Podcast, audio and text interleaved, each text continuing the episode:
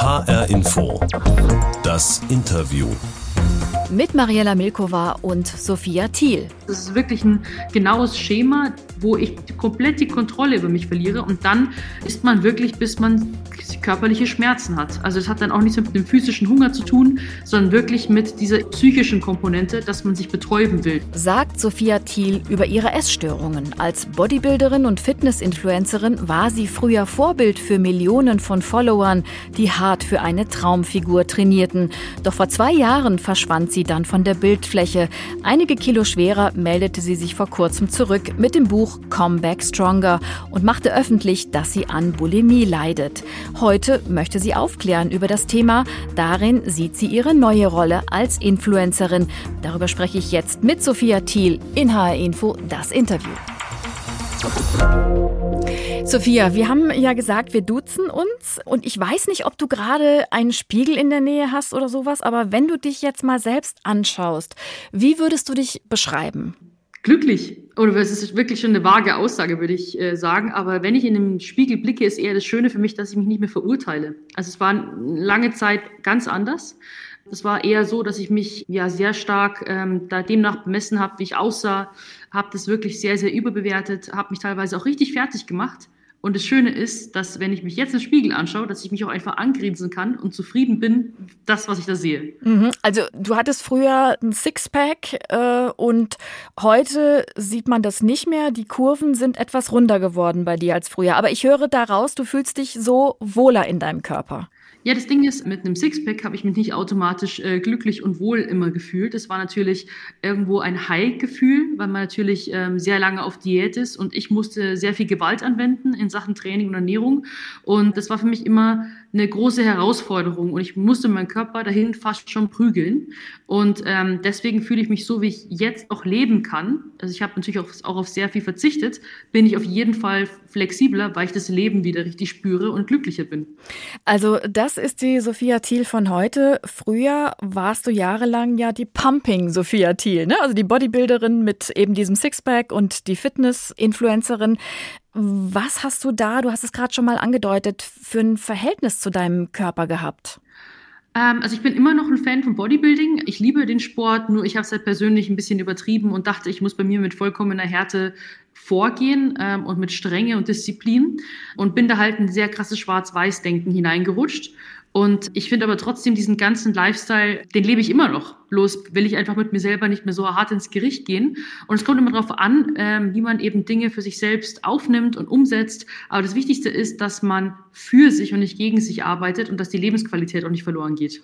Was meinst du genau mit diesem harten Lifestyle? Kannst du das vielleicht noch mit ein paar Beispielen einfach mal ein bisschen beschreiben? Ja, genau. Also ich habe ähm, damals auch direkt mit Bodybuilding-Wettkämpfen angefangen. Also das ist wirklich nicht zu vergleichen mit einer Alltagsdiät, sag ich mal. Dabei äh, wiegt man sein Essen ab und kalkuliert alles und hält dann sehr lange Diät bis zum gewissen Tag X bei ja fast schon täglichem Training. Und ich habe natürlich das Ganze sehr, sehr ausgereizt. Ich dachte, okay, wie hart kann ich noch trainieren oder wie, wie lang kann, also wie oft kann ich noch mehr trainieren, wie mehr, also wie härter kann ich diszipliniert in meiner Ernährung sein und der Körper lässt sich nur bis zu einem gewissen Grad verarschen und manipulieren. Wenn man wirklich in Sachen Crashing, also wenn man crashig vorgeht, sage ich mal, Crash-Diäten oder extremes Training, dann ist eigentlich schon die Rechnung, die man dafür zahlen muss, vorprogrammiert. Ich dachte, es liegt immer meiner Willensstärke und Disziplin, dass ich es einfach nur dann beibehalten kann. Aber nee, der Körper holt sich das zurück, was man ihm gewaltsam genommen hat. Und ähm, ich dachte eben, nur so funktioniert mein Körper fälschlicherweise. Und mein Tag war dann wirklich auch sehr, sehr ähm, durchgetaktet. Ich bin um 6 Uhr aufgestanden, habe erstmal eine Stunde lang für zwei Tage meine Mahlzeiten vorgekocht. Dann ähm, zu meinen ja, intensivsten Zeiten habe ich täglich vier Stunden lang trainiert, also zwei Stunden Cardio-Training, zwei Stunden Krafttraining und habe eigentlich meinen ganzen Tag nur, hat sich nur um Training, Diät und Social Media gedreht. Da war dann an gewissen Punkt nichts mehr mit Freunden und Familie. Und deswegen haben viele eben so das Sixpack gesehen und eben das Ganze auf Social Media. Und es gab auch sehr, sehr schöne Phasen, hat Spaß gemacht. Aber den Preis, den man dafür zahlt, das zeigen viele ungern. Ja, das glaube ich. Aber erstmal war es ja für dich eine total tolle Erfahrung, weil du, als du angefangen hast damit, da warst du ja noch so ein, so ein pummeliger Teenager. Ähm, ja, genau. Ich habe eigentlich schon gewusst, dass ich, wenn ich erfolgreich abnehmen möchte, dass ich im Sport nicht rumkomme. Ich habe Sport nicht gehasst, aber es war für mich schon immer sehr mühselig und ich hatte einen großen Schweinehund, sag ich mal. Und ich habe Leute nicht verstanden, die aus Leidenschaften den Sport machen. Ich dachte, okay, was ist denn mit denen falsch? Irgendwas stimmt mit denen nicht. Und ähm, dann habe ich den Kraftsport für mich entdeckt und habe dann gemerkt, ah, okay, ich glaube, ich weiß, wovon diese Leute sprechen, denn der Sport hat mir so enorm viel Spaß gemacht bis heute. Aber da muss man natürlich auch schauen, ähm, dass man eben nicht in diese Extreme hineinrutscht, was da natürlich sehr, sehr ja, schnell äh, verleitet äh, dazu, sage ich jetzt mal. Und dann konnte ich halt sehr, sehr schnell meinen Körper transformieren. Wie viel würdest du sagen, steckt denn noch von der alten Sophia in der neuen Sophia? Das Ding ist, ich bin ja eigentlich die alte Neue. Also es war so, dass ich ähm, damals, als ich angefangen habe, war ich eigentlich, äh, klar wollte ich abnehmen, aber ich habe trotzdem das Leben gespürt. Ich hatte einen Draht zu mir selbst und ähm, ich hatte auch Freude an der Ernährung.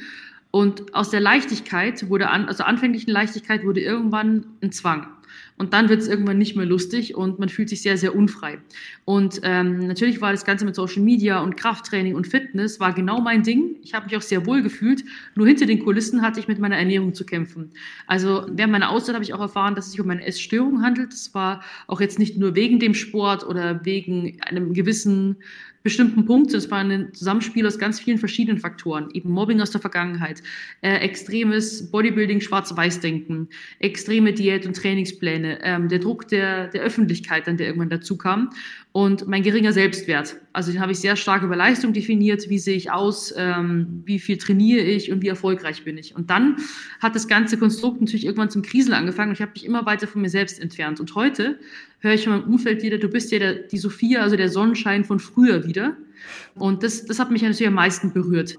Wir haben in unserer Sendung eine Box, das ist so ein Ritual. Diese Box taucht immer auf. Das ist unsere Interviewbox. Und da tun wir für jeden Gast etwas rein, etwas Überraschendes. Und da wir jetzt per Internet verbunden sind, mache ich mal jetzt für dich auf, okay? Und wir schauen mal, was da für dich drin ist, ja? Mhm. Also, ich hole da jetzt raus eine Tüte Gummibärchen, eine Dose Erdnüsse, geröstet und gesalzen und einen kleinen Schokoriegel. Was lacht dich an? Wo kannst du nicht widerstehen? Hm, wahrscheinlich eher der Schokoriegel. Also ja, Gummibärchen war ich nie der Fan von, bin ich bis heute nicht. Dann mit Nüssen, also Nüsse kann ich eigentlich haben, aber jetzt geröstet und gesalzen. Ich bin eher so auf süß, deswegen nehme ich die Schoki.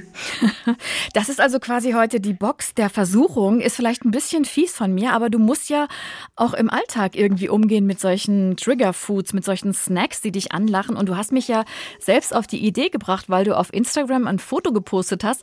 Da stehst du im Supermarkt mitten in so einer Gefahrenzone, sag ich mal, vor einem Regal mit zig Schokoladentafeln und du guckst fragend, wie gehst du um mit solchen Situationen? Situation. Das Ding ist, dass es auch nicht darum geht, dass man nie wieder sowas essen darf. Und auch in der Essstörung geht es eigentlich darum, dass man eigentlich ein normales Essverhalten wieder erlernt. Und das war so die größte Herausforderung, dass man keine Angst vor diesen Lebensmitteln entwickelt und dass man sich nicht jetzt denkt, oh mein Gott, ich darf das nicht sehen, ich darf da nicht durchgehen im Supermarkt und diese Angst sozusagen davor verliert, dass man weiß, okay, ich kann das haben, ich kann das im Maßen genießen und das bedeutet nicht automatisch, dass ich jetzt einen unkontrollierten Essanfall habe. Also das, das heißt, muss man immer. Ja, das heißt, du gönnst dir auch mal was heute.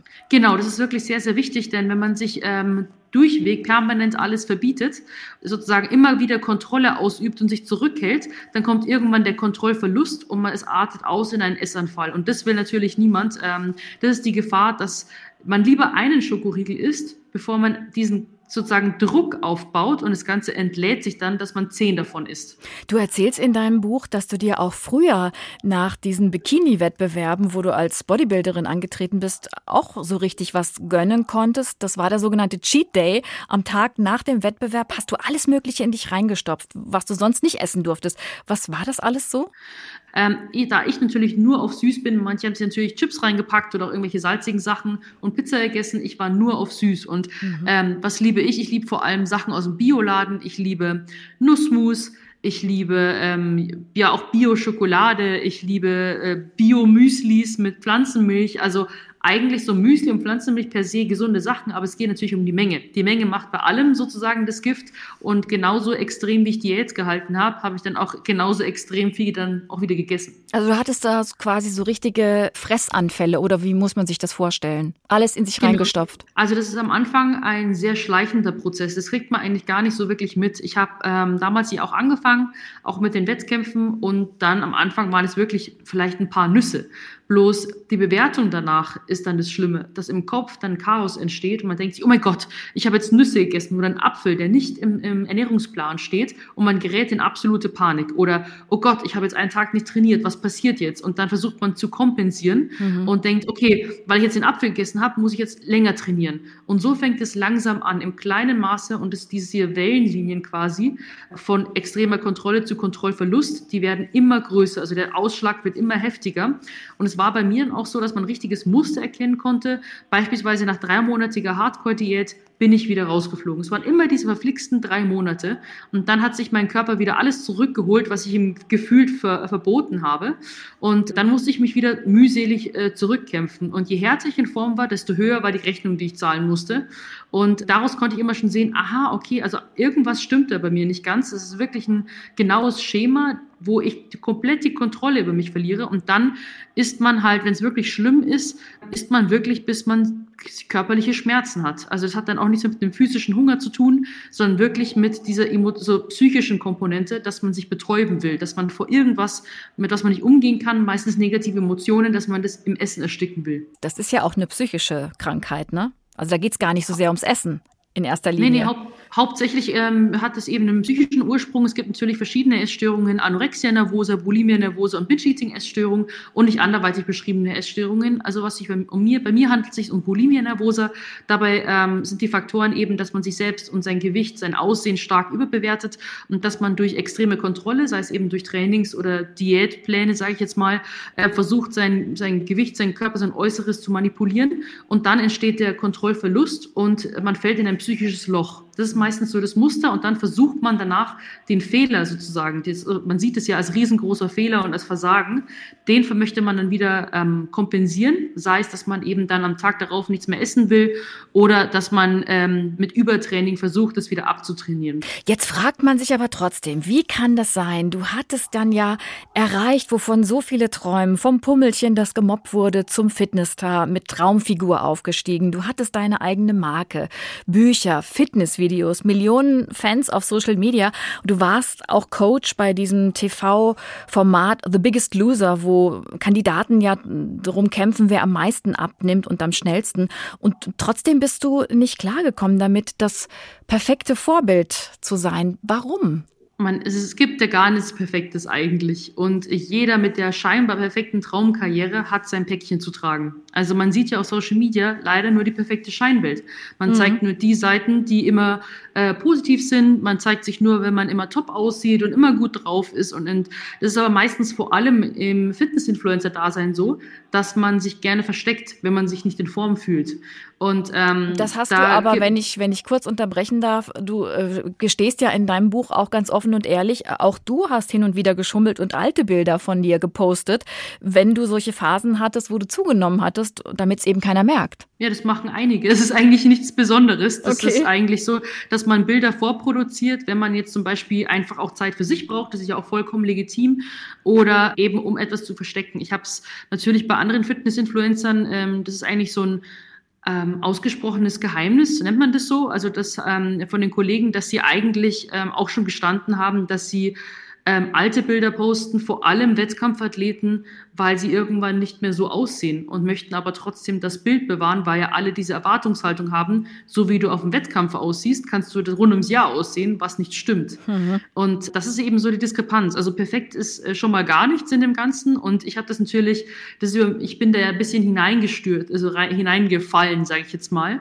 Ich war anfänglich die Schülerin und musste ganz schnell zur Lehrerin werden. Und das war, glaube ich, so die Schwierigkeit, dass ich selber klar nach außen hin äh, Dinge empfohlen habe, was ich auch heute noch machen würde. Aber bei mir selbst bin ich immer so gemein umgegangen. Ich kann auch nicht genau sagen, warum. Ich äh, habe auch gedacht, irgendwie, ich darf keine Schwäche zeigen, ich muss auch mit Männern mithalten können in der Szene und so weiter und so fort. Also es waren da auch sehr, sehr viele verschiedene Ko äh, Komponenten. Aber letzten Endes ist es ja auch nicht vorbei. Also wenn man heute in Zahlen sprechen möchte oder ähm, dann ist es eigentlich, läuft es jetzt erfolgreicher als zuvor. Also ich habe, seitdem ich wieder zurück bin, in kürzester Zeit die Millionen auf YouTube geknackt und ähm, bin wirklich total happy, dass diese neuen Themen auch so gut ankommen. Darüber reden wir gleich noch. Es war 2019. Da hast du dann endgültig die Reißleine gezogen für dich, hast deine Social Media Accounts stillgelegt und bist abgetaucht für zwei Jahre, weil du eben auf der Suche nach dir selbst warst und dich erstmal selber irgendwie wieder finden musstest. Und dann bist du in diesem Frühjahr zurückgekommen mit deinem Buch, das heißt Come Back Stronger und hast öffentlich gemacht, dass du seit Jahren eine Essstörung hattest, die du eben mit einer Therapie überwunden hast. Was für Reaktionen hast du darauf bekommen? Ähm, sehr, sehr wohlwollend und positiv. Also auch auf Social Media, dieses ganze Comeback war natürlich für mich ähm, ein großes Fragezeichen. Ich hatte keine Ahnung, wie die Leute darauf reagieren werden. Ähm, natürlich war ich enorm aufgeregt. Ich dachte mir, okay, vielleicht ähm, erwarten einfach die Leute die alte Sophia, die jetzt mit Corona-Workouts und Diättipps um die Ecke kommt. Aber dann äh, habe ich einfach gedacht, nee, ich habe so viel zu sagen. Ich weiß, dass so viele Menschen da draußen einfach an dem gleichen leiden oder eben einfach sein Päck, ihr Päckchen mit sich rumtragen und äh, dieses Tabuthema Psychotherapie im Kopf haben. Und diese Scham hält ja das Ganze erstmal aufrecht und dieses ganze, ganze Druckkonstrukt ähm, mit Social Media hat mich einfach so, das finde ich einfach so paradox, weil ähm, Influencer wollen die perfekte Scheinwelt aufrechterhalten und wollen so viel Content wie möglich äh, ihren Leuten präsentieren und die Follower fühlen sich unter Druck gesetzt, weil sie diesem Ideal nicht entsprechen können. Mhm. Und das ist einfach, ich finde das ein bisschen irrsinnig und das Ganze muss einfach ein bisschen angegangen werden und es müssen Leute offener über diese Themen sprechen, denn psychische Erkrankungen, Essstörungen, Depressionen, wir haben über 30 Millionen Menschen in Deutschland das muss einfach äh, besprochen werden. Und deswegen wollte ich gesagt, ich habe was zu sagen, ich setze mich dafür ein und deswegen gehe ich online. Und äh, ja. die, die, das Feedback war enorm positiv. Aber da war, da war auch schon Häme und da waren schon auch kritische Stimmen dabei. Also es gab auch Leute, die sich freundlich ausgedrückt von dir veräppelt gefühlt haben und es irgendwie auch total dreist fanden, dass du mit Fitnessprodukten einerseits Geld verdienst, aber dann das eigene Gewicht nicht wirklich im Griff hast. Wie bist du damit umgegangen? Also das kam, da hatte ich vor meiner Auszeit wesentlich mehr von diesen Kommentaren. Also Hate habe ich jetzt wirklich äh, sehr, sehr wenig und ähm, da, natürlich habe ich diese Themen auch aufgegriffen. Es hat ja nichts damit zu tun gehabt, ähm, was ich nach außen empfohlen habe und was ich gemacht habe. Das waren ja zwei unterschiedliche Paar Schuhe. Aber heute gehe ich mit Hate-Kommentaren oder kritischen Kommentaren, also wenn es konstruktive Kritik ist, nehme ich es gerne an. Aber sonst Hate ist eine ganz normale Sache auf Social Media. Das kauft man quasi mit, wenn man sich dazu entscheidet, einen Schritt in die Öffentlichkeit das klingt ja äh, auch knallhart eigentlich, ne? Ja, Dass man das schon mit einrechnen muss, ja. Ja, es gibt leider äh, ab einem gewissen, ab einer gewissen Größe kannst du Hate nicht mehr vermeiden. Also ich glaube, auch wenn Mutter Teresa Instagram hätte, dann hätte sie, dann hätte sie Hater. Es ist einfach leider so. Das gab es damals noch nicht. Mein Gast heute, Sophia Thiel, 26. Sie war super erfolgreich erfolgreiche Bodybuilderin und Fitness-Influencerin und hat sich vor kurzem mit einer Essstörung geoutet, die sie mit Hilfe einer Therapie in den Griff bekommen hat. Du hast es eben schon ganz knallhart gesagt, dieses Geschäft der Influencer, das ist eigentlich ein unehrliches Geschäft. Wie ehrlich kann man da überhaupt agieren als Influencer oder Influencerin? Also pauschalisieren möchte ich es nicht. Ich sage jetzt nicht, dass es äh, insgesamt ein unehrliches Geschäft ist. Ich meine nur, dass äh, viele Influencer das als Schwäche sehen, sobald sie ähm, oder als Versagen, wenn sie ihre kleinen Schwächen eingestehen. Dabei ist es ja eigentlich ein Zeichen von Stärke. Hast du denn deine Rolle von damals kritisch hinterfragt? Also man lebt ja jungen Mädchen ja auch ein Idealbild vor vom schlanken, durchtrainierten Körper, was ja dann auch bei, bei vielen, die eben nicht so aussehen, auch zu mehr Bodyshaming führen kann, also dass sie sich abgewertet fühlen. Also, nun ja, also Bodyshaming hat ja, ist ja sehr, sehr facettenreich. Mhm. Ähm, man muss auch schauen, das ganze Thema Body Positivity heißt auch nicht, dass man jetzt beispielsweise nur ähm, kurvige Frauen akzeptiert oder Zellulite legalisiert, sondern es geht darum, dass man jeden Körper schön findet. Einen sehr, sehr schlanken Körper, einen durchtrainierten Körper.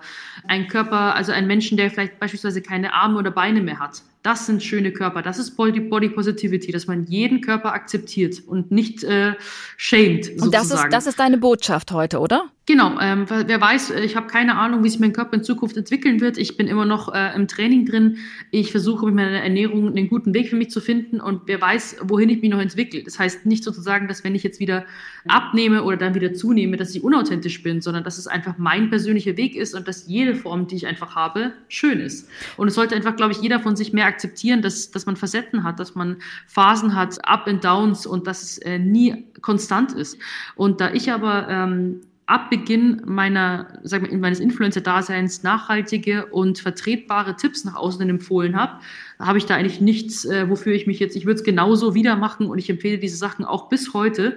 Nur ich selbst habe mit mir ja diesen persönlichen Kampf. Ich selbst hatte schon immer ein schwieriges Verhältnis zu Essen und damit muss ich auch selbst zurechtkommen. Okay, aber es ist ja so, du präsentierst dich nach deiner Auszeit ja wieder auf Social Media und lässt deine Fans äh, wieder an deinem Leben teilhaben mit schönen Bildern von deiner neuen großen Liebe Raphael und dir. Siehst du dich eigentlich immer noch als Influencerin oder wie ist deine neue Rolle? Ja, natürlich. Ich bin eine Influencerin. Also ich weiß nicht, äh, ich verstehe die Frage nicht ganz, weil man ist ja nicht nur Influencer, wenn man jetzt Fitness macht. Ja, weil du, weil du ja früher so diesen öffentlichen Druck, permanent eben in der Öffentlichkeit zu stehen, der hat dir ja früher so zugesetzt. Naja, aber es war nicht die, das war nicht der ausschlaggebende Faktor, dass ich in die Auszeit gegangen bin, sondern die Essstörung. Und die hatte ich ja schon vor dem Fitness-Influencer-Dasein. Bei mir war es sozusagen ein Zusammenspiel aus vielen verschiedenen Faktoren, dass es fast zum Überlaufen gebracht worden ist. Und da ich heute offen mit dem Thema umgehen kann, fällt ein enormer Druckfaktor von mir weg und ich kann eine viel authentischere und echtere äh, Influencerin sein, weil ich es nach, nach außen hin transportiere. Und die Tipps, die ich heute gebe, auch in Sachen mentale Gesundheit und wie kommt man aus einer Essstörung wieder heraus, sind für mich viel wertvoller als sag mal, nur Training und Ernährung. Weil Fitness alleine macht einen nicht glücklich. Also Fitness hat meinen Knoten nicht gelöst. Da, da muss man viel, viel tiefer an sich selbst arbeiten. Ähm, ich würde sagen, also Fitness und Ernährung ist auch noch für mich ein Teil äh, meines Lebens, weil es mir Lebensqualität schenkt. Aber glücklich sein, das beginnt ganz woanders und ist nicht abhängig von dem Aussehen, von dem Sixpack oder wie oft man in der Woche trainiert oder wie streng man Diät halten kann. Und wo beginnt und das für dich, das Glücklichsein? Das beginnt, wenn man seine eigenen Werte definieren kann, wenn man weiß, was man was einen ausmacht, was einen wertvoll und liebenswert macht und das nicht an irgendwelche Faktoren knüpft. Man ist nämlich bedingungslos liebenswert und wertvoll. Und das ist eben wichtig und dass man den Draht sich selbst nicht verliert und sich nicht von äußeren Einflüssen, Einflüssen manipulieren lässt. Social Media ist für die mentale Gesundheit so ein großes Fragezeichen, denn es heißt Fluch und Segen zugleich. Eben, du siehst also es schon auch ein bisschen kritisch, aber du mischst da immer noch ein bisschen mit. Ja, was heißt bisschen? Also meine Zahlen sind jetzt gestiegen, wir sind viel gewachsen, also meine mhm. Community und ich. Und ich finde, dass ich jetzt eine, was soll ich sagen, eine hilfreichere Influencerin sein kann als vorher. Sophia, jetzt ist es ja so, du hast es auch eben schon angesprochen, du triffst mit deinem Thema ja so ein bisschen einen Nerv der Zeit, so traurig das auch ist, denn Studien zeigen ja, dass viele, vor allem junge Menschen, in der Pandemie wegen dieser Isolation durch den Lockdown Essstörungen entwickelt haben. Das Thema hat zugenommen. Das ist auch eine der Corona-Langzeitfolgen. Auch dich hat der Lockdown ja im vergangenen Jahr so richtig auch abstürzen lassen, was so deine äh, Fressattacken angeht. Wie hast du die Zeit erlebt? Ja, ich glaube, da ging es allen äh, Gym-Gängern, also Fitnessstudio-Liebhabern genauso. Mhm. Da fällt man ein großes Loch, wenn man dieses Umfeld nicht mehr hat, weil es geht auch gar nicht darum, dass man jetzt äh, verkrampft trainieren muss, damit man toll aussieht, sondern es geht um den Ort als Gym. Das ist ja fast schon wie so eine Art, äh, man kommt von zu Hause raus, man hat sein Handy aus, es ist nur die Zeit für sich selbst und man kommt in, wie in einem meditativen Flow.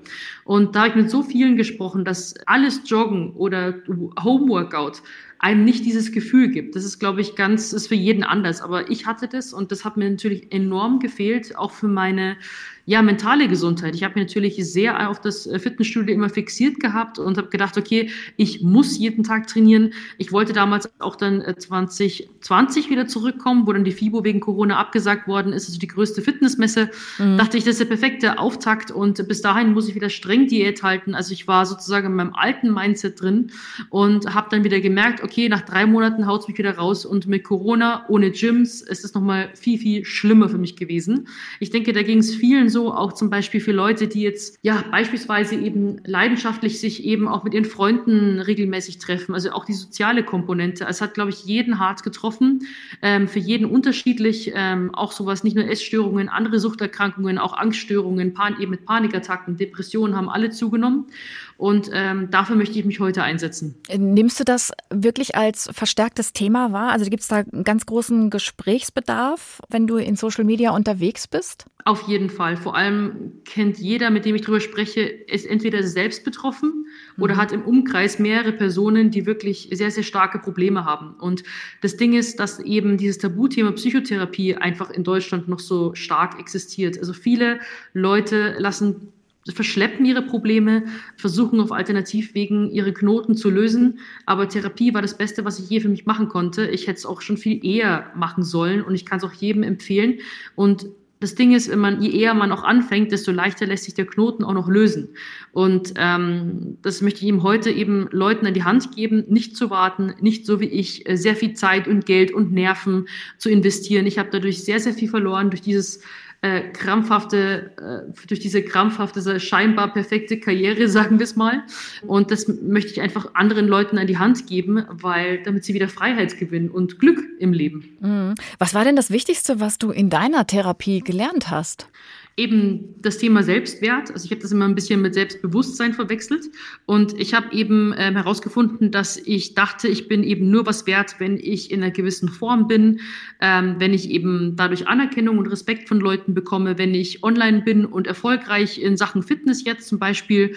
Und ähm, ja, wenn ich eben Leistung erbringe und den, den Selbstwert über solche Dinge zu, zu definieren, was natürlich auch vielleicht andere machen über ähm, beispielsweise Erfolg in deren Beruf oder genau, ja. soziale, soziale Anerkennung oder das sind ja Dinge, die ganz natürlich sind, wonach jeder Mensch irgendwo strebt. Aber das Ding ist, wenn es alles wegbricht, was hat man denn dann noch? Und das war immer so für mich die Frage, wo alles weggebrochen ist, wusste ich nicht mehr, was ich habe.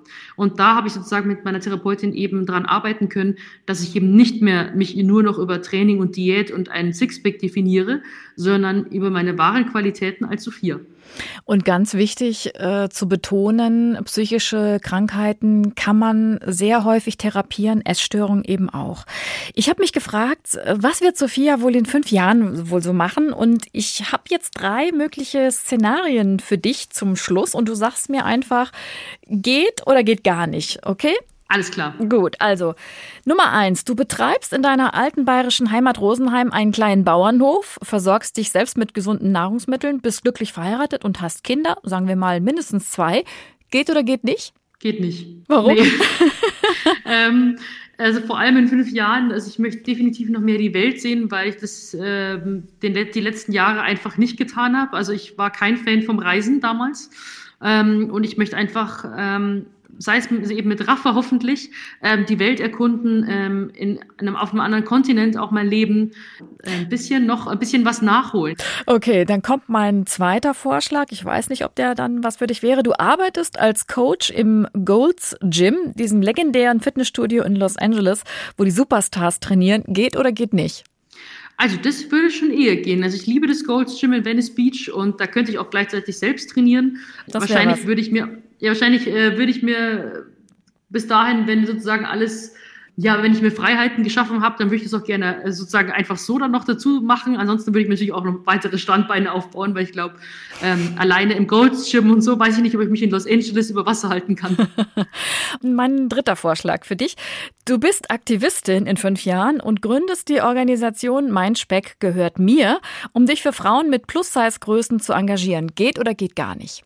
Ähm, Organisation finde ich super, nur mit dem Namen und der Thematik komme ich nicht so ganz klar. Ich würde eher eine Organisation gründen. Ähm, Wie soll die äh, heißen? Happy Minds, sozusagen. Wir arbeiten jetzt gerade schon an einem Startup gemeinsam mit meinem Freund und ähm, das bezieht sich eben auf ähm, ja, den, den Knoten lösen, glücklich sein im Leben und sich selbst verwirklichen. Also wir werden das auf jeden Fall weiter beobachten. Dankeschön, Sophia Thiel, für deine Zeit. Dankeschön. Ihr Buch Comeback Stronger ist im ZS Verlag erschienen. Den Podcast dieser Sendung gibt's in der ARD Audiothek und bei Spotify. Und es gibt noch zwei weitere Sendungen Podcasts von HR Info in dieser Woche, in denen wir auf junge Themen schauen. Wie geht eigentlich Studieren im Lockdown, fragt Stefan Büchler in HR Info Politik. Und für HR Info das Interview hat Christoph Schäffer mit Sheriff Ritz-Kaller gesprochen, der die Kindernachrichtensendung Logo bei Kika moderiert und Kindern auch schwierige aktuelle Themen erklären muss. Klicken Sie da auf jeden Fall einfach mal rein. Ich bin Mariella Milkova.